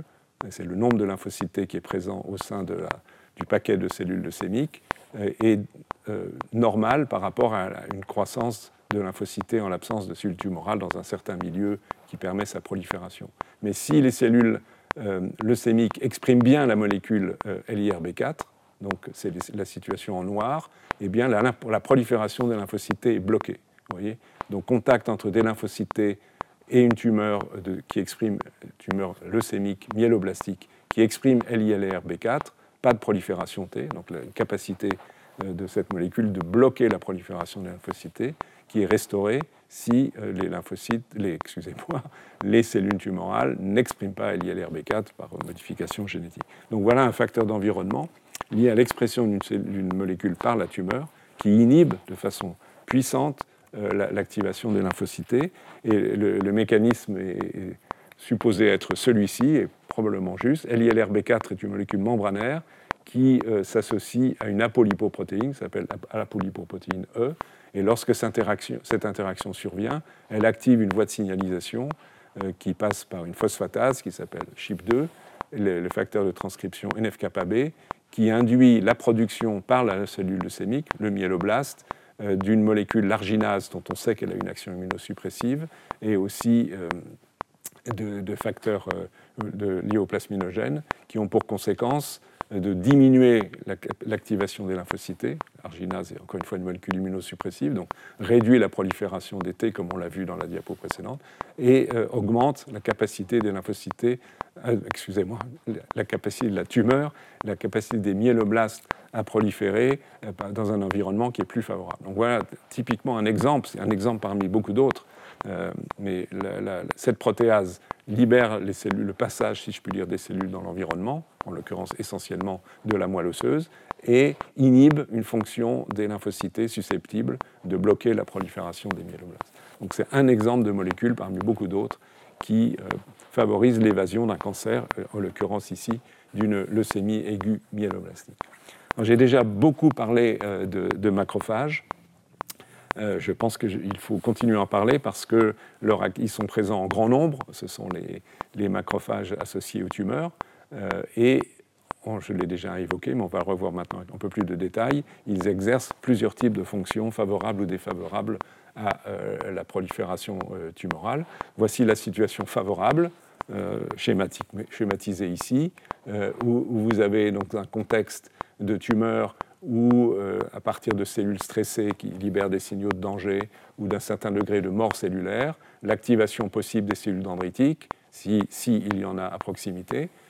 et le recrutement de lymphocytes T qui vont être efficaces et vont permettre la régression tumorale. Et dans ce contexte-là, les macrophages, vous avez ici en jaune un macrophage, il peut être activé euh, par l'interféron dont, je vous ai déjà parlé, l'interféron gamma et aussi les interférons de type 1, et être dans un état que l'on qualifie de plutôt M1, où ils produisent toute une série euh, de cytokines qui sont favorables. à nouveau, on retrouve les interférons. Ils expriment très bien les molécules d'histocompatibilité qui favorisent l'activation de la réponse immunitaire. Euh, et, d'autres, ils produisent des chémokines qui recrutent encore d'autres molécules utiles à la réponse immunitaire. Donc ça, c'est une situation où les macrophages contribuent à l'immunité antitumorale et par eux-mêmes, comme je vous l'ai montré dans un cours précédent, ils vont être capables de tuer, de phagocyter directement ou indirectement avec l'aide d'anticorps des cellules tumorales. Donc ça, c'est le rôle favorable des, cellules macrophagiques au sein d'une tumeur. A contrario, la balance peut pousser les macrophages vers un autre programme de différenciation, où ils vont produire d'autres types de molécules, qui sont essentiellement des molécules immunosuppressives, comme le TGF-bêta que j'ai déjà cité, l'interleukine 6, aussi le VEGF qui favorise la croissance vasculaire et les effets indirects immunosuppresseurs des vaisseaux au sein des tumeurs. Donc on a ici une situation de macrophages qui sont immunosuppresseurs et qui exercent des fonctions juste opposées à celle qui est euh, indiquée ici. Donc évidemment, toute la question de savoir, c'est euh, qu'est-ce qui fait que, in fine, les macrophages évoluent vers un programme plutôt de type immunosuppresseur, défavorable au contrôle de la tumeur, ou à l'inverse, favorable au contrôle de la tumeur par l'activation en particulier des réponses adaptatives et par, la, phagocytose. il n'est pas facile de répondre à cette question, mais on peut en étudier quelques éléments. Voici un exemple d'une étude euh, qui est faite à l'échelle unicellulaire, où on analyse euh, la, présence des cellules et l'expression des gènes qui permet de reconstituer les programmes des cellules au sein d'un type de cancer, ici le cancer du foie humain, et euh, on, et on regarde la composition en cellules dans différents états d'activation au sein de la tumeur, tumeur corps, donc c'est vraiment à l'intérieur de la tumeur, c'est là où les choses, où c'est, on attend une réponse immunitaire, à sa périphérie, tumeur edge, dans le foie adjacent, dans des ganglions euh, à distance de drainage, euh, dans le sang ou dans une acide, où ces tumeurs peuvent s'accompagner d'acide. Et, donc évidemment, l'image la plus intéressante, enfin la plus représentative, mais évidemment il est pertinent de comparer aux autres euh, situations anatomiques, c'est celle du tumeur corps, donc au sein de la tumeur. Et on voit la cartographie ici et que plus les, les petits rectangles sont rouges ou marrons, plus cela veut dire que la population donnée est présente. Et vous pouvez voir que si on, dans le, contexte de la dernière colonne ici, sans regarder tous les, différents paramètres de cellules dans telle ou telle situation, eh bien on retrouve en marron foncé ici euh, des cellules CD8 qui, qui, expriment la molécule PD1 et qui sont, correspondent à des cellules T épuisées. Donc ça, c'est une situation d'une tumeur au sein duquel il y a des lymphocytes donc où il n'y a pas eu une exclusion, comme on l'a vu tout à l'heure, mais des lymphocytes qui ne sont pas fonctionnels. Et au sein de la même tumeur, et cette fois-ci on s'intéresse aux macrophages, c'est cela dont je veux vous parler, on trouve certaines populations de macrophages, la troisième ici, celle-ci à nouveau, ou encore celle-là, et ces macrophages expriment tel ou tel type de gène, ou de cellules dendritiques ici, euh, et donc parmi tous ces macrophages intratumoraux, on a la présence d'un certain profil de réponse macrophagique. Et on va voir que ce profil macrophagique est un profil euh, immunosuppresseur. En effet, si ensuite on, catégorise les euh, différentes tumeurs de différents individus, différents patients qui ont un cancer du foie, donc on répète cette analyse, ici c'est un seul malade, mais imaginez qu'on répète cela sur toute une série de cas différents, et on, peut établir, si vous voulez, un certain score. Est-ce que ces cellules-là sont particulièrement fréquentes au sein de la tumeur, ou à l'inverse, est-ce qu'elles sont moins, moins fréquentes? Et ce qu'on observe, c'est dans les situations où il y a beaucoup de ces cellules, de, ces tumeurs associées de macrophages, TAM, lorsqu'ils sont présents en grande quantité et qu'on analyse le pronostic, eh bien, on s'aperçoit euh, ici que le pronostic est moins bon. Ce n'est pas un effet de tout ou rien, bien évidemment, mais enfin, là, il y a une corrélation entre la présence de macrophages qui sont immunosuppresseurs, même si je ne vous l'ai pas montré, et un moins bon pronostic. Ça, c'est euh, pour l'ensemble des macrophages. C'est un certain type de macrophage qui exprime une certaine molécule immunosuppressive. On a exactement la même chose. Et là, c'est un peu moins flagrant, mais il y a quand même une différence, au moins pendant 4-5 ans, entre les patients dont les tumeurs expriment un certain type de macrophage immunosuppresseur. Donc, c'est cette étude qui relie de façon fine à l'échelle unicellulaire l'analyse précise des populations de macrophages et aussi de lymphocytes on l'a vu, présents dans la tumeur, dans le corps de la tumeur, euh, avec la clinique, le, pronostic de la tumeur, est une façon indirecte, certes, corrélative, certes, mais la meilleure que l'on puisse proposer pour indiquer que ces macrophages intratumoraux exercent un rôle, et dans l'exemple précis ici, un rôle immunosuppresseur. Euh, donc on peut, ce, schéma illustre ce que je viens de vous dire. Au sein de la tumeur, on est, c'est cet ensemble ici. Euh, il y a des macrophages euh, présents qui expriment, et des cellules dendritiques qui expriment LAMP3 et qui sont des cellules plutôt immunosuppressives. On retrouve aussi des lymphocytes régulateurs, je ne vous en ai pas parlé. Donc c'est un environnement qui est plutôt défavorable au sein de la tumeur. C'est différent de ce qui peut se passer dans un ganglion lymphatique, dans le foie non tumoral, etc., etc. Évidemment, ce qui compte, c'est ce qui se passe au sein de la tumeur, même s'il y a euh, une connexion avec les, tissus euh, environnants. Un autre exemple ici, macrophage et immunosuppression, euh, qui, ou à nouveau, fondé sur le même type d'analyse, qui concerne cette fois-ci non plus des, cancers du foie, mais des tumeurs des, ovaires ou des tumeurs du sein, où c'est le même type d'analyse, en fait, c'est l'expression de gènes et donc indirectement de cellules au sein de la tumeur. Et euh, dans le travail qui est fait ici, on s'aperçoit que dans certains cas, la molécule CD24, on va voir dans un instant de quoi il s'agit, une molécule exprimée à la membrane cellulaire, est fortement exprimée. Parce que quand c'est rouge, à nouveau, c'est très très fort. Et OV, c'est ovaire. Donc dans le cancer de l'ovaire, on trouve souvent une expression forte de la molécule CD24, alors que par exemple, à l'autre extrémité du spectre, AML, c'est bien leucémie aiguë méloblastique dont je viens de vous parler, il n'y a pas d'expression de CD24. Donc là, on observe que ces, cancers de l'ovaire expriment souvent la molécule CD24. Et si on regarde, est-ce qu'il y a une relation entre expression de CD24 et pronostic La réponse est qu'il y, y a une relation pronostique, même si globalement c'est un cancer de mauvais pronostic. Vous avez ici la survie sans rechute de patients. Vous voyez que les, patients qui ont une tumeur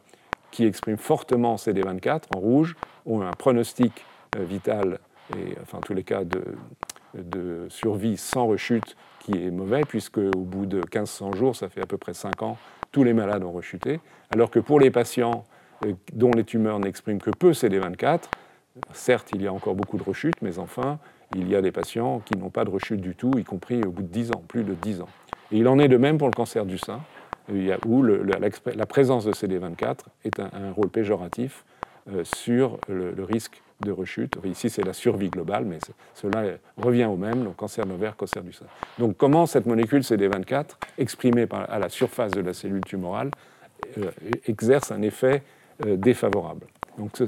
ceci a été montré, et c'est une belle illustration de mon point concernant le rôle des macrophages dans l'immunosuppression, c'est que la molécule CD24, ici à la surface de la cellule cancéreuse, peut agir avec une molécule qui est présente à la surface de macrophage, qui s'appelle Siglec-10, peu importe les, détails. ce qui compte, c'est la résultante, c'est que l'interaction entre CD24, encore une fois à la, présence, à la surface tumorale, et cellules macrophagiques a un effet inhibiteur de la phagocytose. Je vous ai indiqué euh, dans les cours précédents qu'une des fonctions effectrices importantes de la réponse immune antitumorale, c'était la phagocytose de euh, cellules tumorales par les macrophages. Eh bien, cette interaction moléculaire inhibe cette phagocytose, et donc si on, regarde le, nombre de phagocytes présents euh, dans la tumeur, dans, un système d'analyse, si on ajoute un anticorps anti-Siglec-10, donc qui neutralise cette interaction, on arrive à augmenter la phagocytose largement d'un facteur 2 donc ceci est, tout à fait significatif. Euh, et, si on le regarde ici dans un contexte de, cancer euh, de l'ovaire euh, et qu'on étudie la phagocytose, la phagocytose de base des, cellules tumorales par des macrophages avec un anticorps contrôle qui ne reconnaît pas les molécules d'intérêt ici est euh, faible, il y a une très faible phagocytose. Si on ajoute un anticorps anti-CD24 à nouveau qui neutralise cette interaction, on augmente la phagocytose. Idem avec un anticorps CD47 qui agit de l'autre côté. Et si on combine les deux, c'est encore un peu mieux. Donc on peut envisager à partir de euh, ce résultat, un qui montre donc que la fonction euh, antitumorale des macrophages peut être neutralisée, au moins inhibée partiellement par l'action d'une molécule exprimée à la surface d'une cellule tumorale. Première observation. Et deuxième observation intéressante, c'est que ceci ouvre une perspective thérapeutique, puisqu'on peut imaginer de traiter les patients par des anticorps euh, reconnaissant CD24, par exemple, ou éventuellement son ligand, euh, pour euh, favoriser in vivo, restaurer la destruction des cellules tumorales par les macrophages. Donc ça illustre bien le, point que je fais ici. Alors une autre forme d'échappement possible, euh, euh, et, cette fois-ci euh, liée indirectement encore à, la tumeur, mais dans un contexte où interviennent des, hormones. C'est ici l'exemple du cancer de la prostate. Il est bien connu que le cancer de la prostate dépend d'hormones androgènes. Donc la croissance tumorale, elle, est... Excusez-moi, j'ai été trop vite. La, la, croissance tumorale, elle est liée au fait que dans l'environnement, il y a une sécrétion d'hormones androgéniques, testostérone, etc., qui se fixe sur le récepteur et qu'en se fixant sur son récepteur, cela va favoriser l'expression de gènes qui sont favorables à la croissance tumorale. Il n'y a rien d'immunologique dans tout cela. Il est bien connu que dans l'évolution des cancers de la prostate, euh, eh bien, une forme de traitement, euh, c'est de bloquer la production des androgènes, donc une castration chimique, l'administration d'anti-androgènes, et donc il y a moins d'androgènes ou presque plus d'androgènes au contact des cellules tumorales, et de ce fait, la croissance tumorale stoppe. Mais ce qui peut se passer, c'est que euh, dans un second temps, après qu'il y ait eu ce traitement euh, qui soit inhibiteur des, androgènes par molécules anti-androgéniques, eh soit présent dans l'environnement tumoral de, cellules myéloïdes qui sont essentiellement polynucléaires, mais éventuellement macrophagiques, qu'on appelle les MDSC en anglais, des cellules myéloïdes suppressives. Donc, dans l'environnement tumoral, si ceci survient, ces, cellules peuvent produire une cytokine qui s'appelle l'interleukine 23. Et l'interleukine 23 va agir sur un récepteur qui est à la surface de la cellule tumorale prostatique, le récepteur de l'interleukine 23, activer une voie de signalisation et qui va restaurer euh, en grande quantité l'expression des récepteurs, va surexprimer les récepteurs aux androgènes et qui va faire que même s'il y a peu d'androgènes disponibles, va restaurer une prolifération tumorale. Donc vous voyez comment l'interaction entre des cellules euh, du système immunitaire, mais immunosuppressives, qui peuvent être présents dans un micro-environnement tumoral, va restaurer une capacité de prolifération euh, et échapper à un traitement, et donc échapper globalement, entraîner un échappement tumoral, donc l'effet négatif de, cette forme euh, d'immunosuppression. Alors voilà pour les macrophages. Je pense qu'il est aussi important de parler des, des, polynucléaires neutrophiles, dont on va voir qu'ils jouent un rôle important et, plutôt négatif dans, la réponse antitumorale. On sait que sous l'effet de cytokines comme le GMCSF, qui sont produits euh, parfois dans l'environnement tumoral, par les macrophages entre autres, il peut avoir à la fois un recrutement de polynucléaires, une attraction, même si ça interviennent aussi des, des chémokines, une activation de polynucléaires, et ces polynucléaires activés euh, vont avoir une action qui, pour l'essentiel, est de nature immunosuppressive, dont être un frein à la réponse immunitaire. Euh, ceci est montré de, différentes manières. Vous avez ici euh, l'exemple du rôle d'un transporteur membranaire d'acide arachidonique, de, lipides, donc on est lié au, médiateur lipidique, qui s'appelle FATP2, qui est codé par le gène dont vous avez le nom ici, mais en soi pas très intéressant. Et si on regarde ce qui se passe pour deux types de tumeurs, chez la souris, modèle de, de lymphome EL4 ou leucémie lymphoïde chronique, et euh, qu'on regarde l'expression de ce gène FATP2, donc ce transporteur membranaire d'acide arachidonique, je vous montrerai après comment ça fonctionne, vous voyez que par rapport à la situation contrôle, euh, dans la tumeur, euh, cette, molécule est fortement exprimée. Il en est de même ici dans la leucémie lymphoïde chronique. Donc c'est une une protéine qu'on trouve dans, la tumeur. Euh, et, on peut montrer que cette protéine a un rôle dans la croissance tumorale parce que si on en inactive l'expression euh, par euh, donc, modification génétique, eh bien, la croissance tumorale en rouge, ici de la leucémie lymphoïde chronique, est nettement moindre que ce qu'est la, la, croissance tumorale dans le contexte où cette protéine est présente. Idem pour la tumeur EL4. Donc cette protéine qui est présente dans les tumeurs joue un rôle sur la croissance tumorale et donc on sait que c'est un transporteur membranaire d'acide arachidonique. Et on peut montrer, euh, et c'est là qu'interviennent les polynucléaires neutrophiles qui expriment cette protéine, euh, c'est que dans le contexte euh, d'une souris immunodéficiente, donc qui n'a pas de capacité de produire une réponse immune contre, contre une tumeur, si on a une certaine croissance tumorale, et qui est marquée en bleu, ici par la courbe bleue, en fonction du temps, croissance de la tumeur. On peut essayer d'ajouter un inhibiteur de ce FATP2, puisqu'on pense qu'il a un effet défavorable une croissance tumorale. Mais dans un contexte où il n'y a pas de réponse immune, l'agent qui s'appelle l'hypofermata, euh, l'inhibiteur de FATP2, ne change rien. Vous voyez que la croissance tumorale est la même. Donc s'il devrait y avoir un effet bénéfique de l'inhibition de FATP2, il faut que la réponse immunitaire T puisse se faire. Et effectivement, c'est ce qu'on observe ici. Euh, puisque là, euh, si on, a à nouveau la croissance tumorale, c'est le contexte de la leucémie lymphoïde chronique chez la souris, croissance tumorale sans aucune espèce de, modification. Si j'ajoute l'inhibiteur des FATP2, vous voyez qu'on réduit la croissance tumorale, on ne l'abolit pas, mais c'est la courbe rouge maintenant qui se compare à la courbe bleue. Et on peut essayer de faire mieux, c'est de combiner cette inhibition de la croissance tumorale à un traitement euh, qui réveille les réponses immunitaires avec un anticorps anti-CTLA4 dont on va beaucoup reparler plus tard, c'est la courbe en noir. Avec la courbe noire par rapport à la courbe bleue, c'est aussi un progrès. Donc ce sont un effet partiel de l'activation d'une réponse immunitaire T. Et maintenant, si on combine les deux, on bloque FATP2 et on active les lymphocytes via l'anticorps CTLA4, on abolit à peu près complètement la croissance tumorale. Donc il y, a ici la combinaison d'un réveil d'une activation de T dont on reparlera et de l'action et de neutraliser l'action inhibitrice de polynucléaires, et qui marche ainsi. Donc ce FATP2, qui est ce transporteur d'acide arachidonique, il est exprimé à la surface des polynucléaires neutrophiles. Son expression est induite par le GMCSF, donc cette cytokine activatrice des polynucléaires. Et sous l'effet du transfert d'acide arachidonique au sein des polynucléaires, l'acide arachidonique est un lipide transformé en prostaglandine E2, qui est un puissant agent immunosuppresseur, et donc qui exerce un effet immunosuppresseur sur les lymphocytes. Donc il est logique, euh, dans ce contexte où on peut mettre en évidence euh, cette action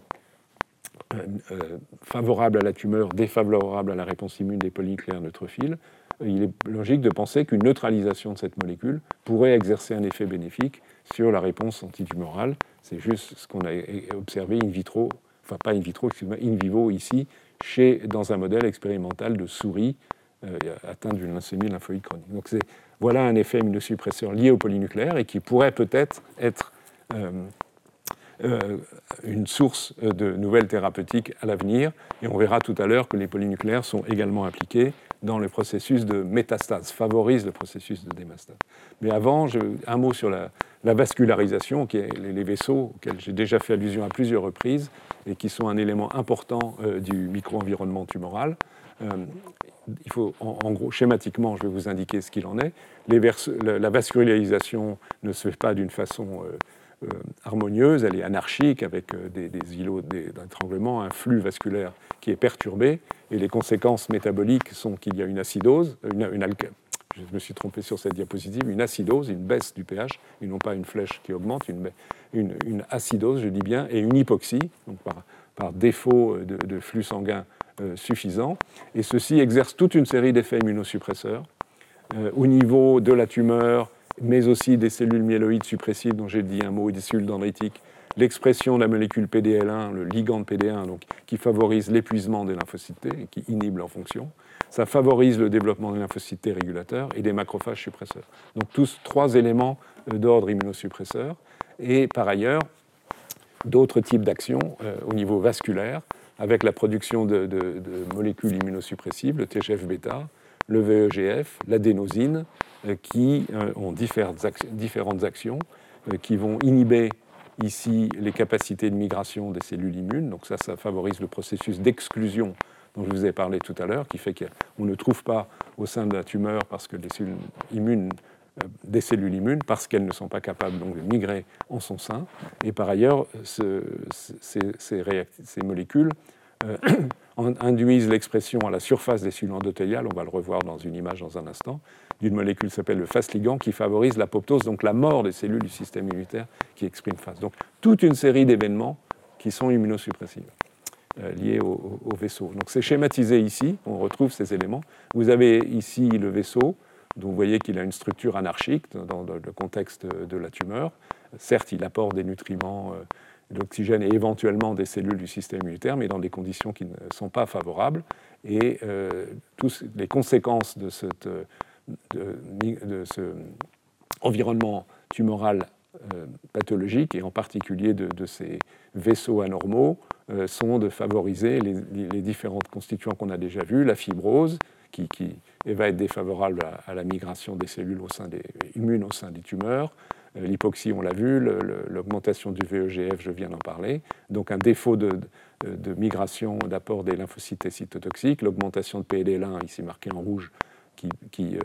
rend ces cellules moins sensibles à l'action des cellules du système immunitaire et des facteurs immunosuppresseurs. Donc tout ceci se combine avec un rôle important des vaisseaux. Et euh, pour terminer ce cours, un mot sur le, processus métastatique. Euh, le processus métastatique, c'est un aboutissement très important du, processus tumoral, puisqu'ils sont responsables de la plupart des décès de cancer, avec l'apparition de métastases dans différents tissus, les os, le foie, le poumon, quel que soit le, cancer original. Et ce qui se passe, c'est qu'il y a une évolution génétique et épigénétique du clone original, et qui se différencie avec différentes euh, fonctions et différentes capacités, dont certaines vont permettre à, la cellule tumorale de migrer. Euh, et ces modifications, elles sont donc pour l'essentiel intrinsèques, donc génétiques, modification de gènes, épigénétiques de la régulation de l'expression de gènes, mais aussi évidemment, ce peuvent être des modifications du milieu euh, de, la tumeur qui vont favoriser le fait qu'elle puisse à un moment euh, migrer et quitter leur lieu original. On retrouve dans cette discussion du, processus de, métastase cette notion d'équilibre dont je vous ai parlé initialement au, début du, cours de cette année, entre d'un côté euh, le fait qu'une réponse immune peut être efficace, donc éliminer une cellule tumorale, et à contrario, un échappement total. Et que souvent, pendant très longtemps, il y a une forme d'équilibre instable qui s'établit entre une réponse immune partielle qui limite la tumeur et euh, donc la croissance tumorale. Et le processus métastatique peut résulter donc de modifications qui font que cet équilibre est rompu et que des cellules vont migrer et échapper à, une réponse immunitaire. Et donc, je vous ai déjà montré cette diapo où des modifications génétiques, ici elles sont multiples, c'est augmentation du patrimoine génétique total, délétion d'un morceau de chromosome, mutations supplémentaires, permettent à ces cellules d'acquérir des propriétés nouvelles, et de sortir de cet état semi-dormant. Euh, et, on l'observe, par exemple, été assez bien décrit pour les cancers du sein, où les métastases peuvent survenir après un très grand nombre d'années, où il y a pendant très longtemps un petit nombre de cellules restent non proliférantes, quiescentes, euh, éventuellement associées avec un infiltrat humain qui en limite le, développement. Et puis, euh, un jour, si je puis dire, après une modification, donc ces cellules migrent euh, et, disséminent. Et dans, interviennent toute une série de facteurs dans cette réémergence tumorale au, moment de, euh, la, du processus, excusez-moi, du processus métastatique, je vais y arriver. Donc on retrouve des éléments connus euh, liées à, l'immunosuppression, la fibrose, une modification de la matrice extracellulaire qui va permettre le passage des cellules et leur transfert, un état immunosuppresseur favorable localement dans un lieu, je vais vous en montrer un exemple de, développement, je vais passer ça, euh, pour vous montrer, euh, je vais passer ça aussi pour ne pas être trop long, parce que sinon, d'une manière générale, sans vous donner tous les détails, par exemple, on peut montrer qu'il le, risque de métastase est lié euh, d'une part euh, en fonction du temps, plus le temps passe, le, risque est relativement diminué, mais la, dimension, la, de la métastase initiale joue un rôle. Et les deux éléments importants, c'est le, score humain et la capacité d'immunoediting, c'est-à-dire le fait qu'il y ait eu sélection de lymphocytes, euh, pardon, de cellules tumorales qui résiste à, la réponse immunitaire, mais c'est un témoin direct qui a eu une réponse immunitaire. Si on a un score immun fort, c'est-à-dire beaucoup de lymphocytes, beaucoup de cellules immunes efficaces au sein de la tumeur, et il y a eu un processus d'immunoediting, donc d'élimination de cellules tumorales reconnues par des néoantigènes, le risque de métastase est faible. Et à contrario, ce qui fait, ce qui fait sens, si le score immun est plus faible, moins de lymphocytes présents, effecteurs, et, moins d'immunoediting, qui est un marqueur indirect d'une réponse immune euh, moins forte, même si l'immunoediting est une protection de la tumeur contre la réponse immune, plus le risque de métastase est élevé, donc avec une rupture de la balance que, je vous ai indiqué euh, tout à l'heure. Et pour terminer, un mot à nouveau sur les polynucléaires qui semblent jouer un rôle important dans le processus métastatique. Lorsque les, polynucléaires sont activés, une de euh, leurs propriétés est de projeter euh, euh, des, éléments qu'on appelle les NETs, Neutrophil Extracellular Traps, qui est une, matrice faite d'acides nucléiques sur laquelle sont présents toute une, série, de protéines. Vous avez ici l'image de ces nets qui sont projetés par les, par les polynucléaires. C'est ce qu'ils font dans, un contexte infectieux. Mais il est possible que ces nets jouent un rôle dans le processus métastatique, donc les polynucléaires associés à la tumeur, parce qu'ils produisent une série d'enzymes, de, protéases, qui peuvent dissocier la matrice extracellulaire et permettent donc la libération et la migration de, cellules, et aussi euh, inhibent des, des, dégradent des protéines qui bloquent la prolifération cellulaire, comme une molécule TSP1, et activer des, intégrines qui favorisent la migration. Donc une série d'éléments qui font passage et, créent une, force, une situation de force mécanique favorable à la prolifération cellulaire et à la migration. Donc ça, c'est un, élément possible. Et l'autre intervention euh, qui a été envisagée des polynucléaires, curieusement, c'est qu'ils servent de transporteurs pour les cellules tumorales. Donc il a été montré que l'association entre les polynucléaires et les cellules tumorales euh, dans la circulation pouvait favoriser les métastases vers les poumons. On sait que les poumons sont un des lieux privilégiés de, survenue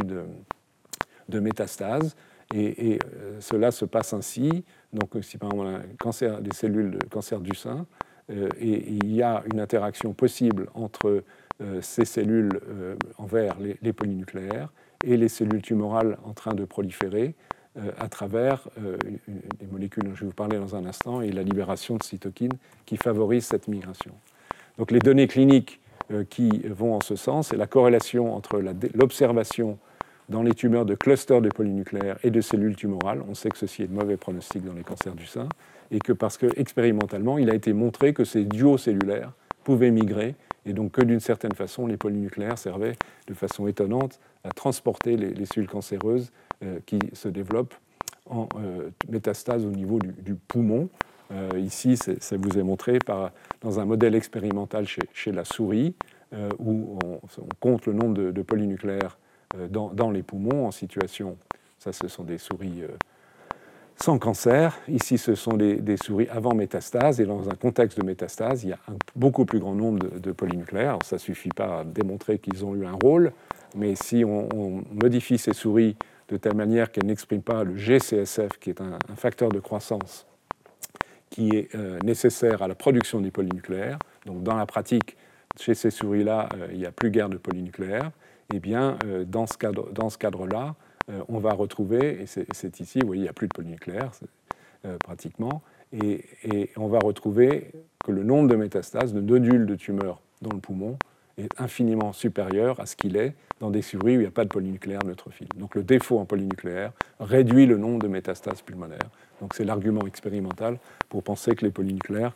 euh, jouent un rôle dans ce transport euh, de, des cellules euh, potentiellement métastatiques, en l'occurrence ici le cancer du sein, vers le poumon. aussi, on peut montrer que le, traitement in vitro des cellules cancéreuses dans un milieu conditionné de polynucléaires, donc par des substances fabriquées par les polynucléaires, augmente les métastases pulmonaires, c'est ce qui est observé là, et on peut montrer que ce milieu contient, euh, des lipides que l'on appelle des leucotriènes, euh, leucotriène TB4 en particulier, et que l'effet de l'addition de ces leucotriènes a, le même effet euh, de, migration. Ceci est observé in vivo, et que si on bloque la, production de ces leucotriènes, on bloque la survenue de métastases pulmonaires de, cancer du sein. C'est pardon, cette image-là qui le montre, mais le résultat est celui-là. Euh, donc le mécanisme précis, de quelle manière les leucotriènes agissent dans le contexte du processus métastatique, Pour l'instant, cela n'est pas connu, mais à nouveau, à nouveau, ce type de résultat est intéressant parce qu'il offre une possibilité thérapeutique de neutralisation de ces leucotriènes comme peut-être agent euh, réducteur du risque de, métastase pulmonaire. Euh, je pense qu'on va arrêter le cours à ce stade-là, c'est-à-dire que je n'ai pas tout à fait terminé cet aspect de métastase, mais je reprendrai ces derniers éléments concernant la, discussion des métastases dans le, dans le prochain cours, avant de commencer à discuter des thérapeutiques qui permettent euh, d'agir sur les cancers en renforçant les défenses immunitaires. Voilà. Retrouvez tous les contenus du Collège de France sur www.colège-2-france.fr.